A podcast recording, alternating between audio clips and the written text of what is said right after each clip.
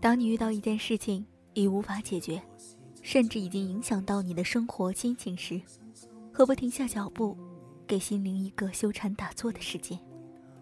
或许换种方式，或许换种角度，或许换条路来走，事情便会简单了许多。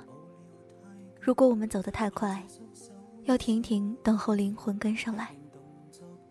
生命中总有挫折，那不是尽头，只是在提醒你。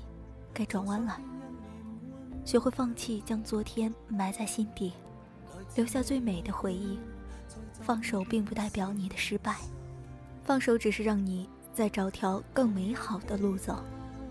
其实人生很多时候需要自觉的放弃，当一切都成为过眼云烟，放弃已经是最好的诠释，也就是一种最好的幸福。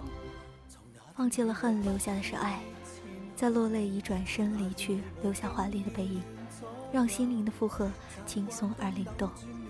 心中留下的应该是那种淡然。当时间静悄悄地划过，那样一种感觉已经随着时间而慢慢走远。心中唯存一种叫爱的东西。日修禅师曾经说过：“人生只有三天，昨天、今天和明天。”活在昨天的人迷惑，活在明天的人等待，只有活在今天的人最踏实。得不到和已经失去的固然珍惜，但这并不是最珍贵的。人间最珍贵的应该是把握好在你手中的幸福，好好珍惜眼前人。随着年龄的增长，阅历的充实，人应该随着时间调整自己的生命点，失去。是一种痛苦，也是一种幸福，因为失去了绿色，得到了丰硕的金秋；失去了太阳，却换来了繁星满天。如何面对人生中的得与失？这恐怕是千百年来许多人苦苦思索的。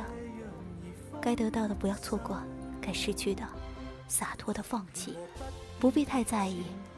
拥有是珍惜，失去后不说遗憾。过多的在乎将人生的乐趣减半，看淡了一切，也就多了生命的释然。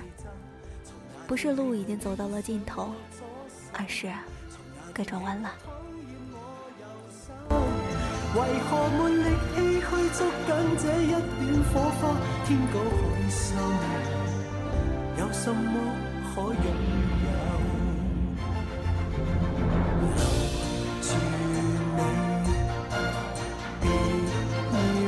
走，无奈怎能够除下在左右我的收购，有爱难偷。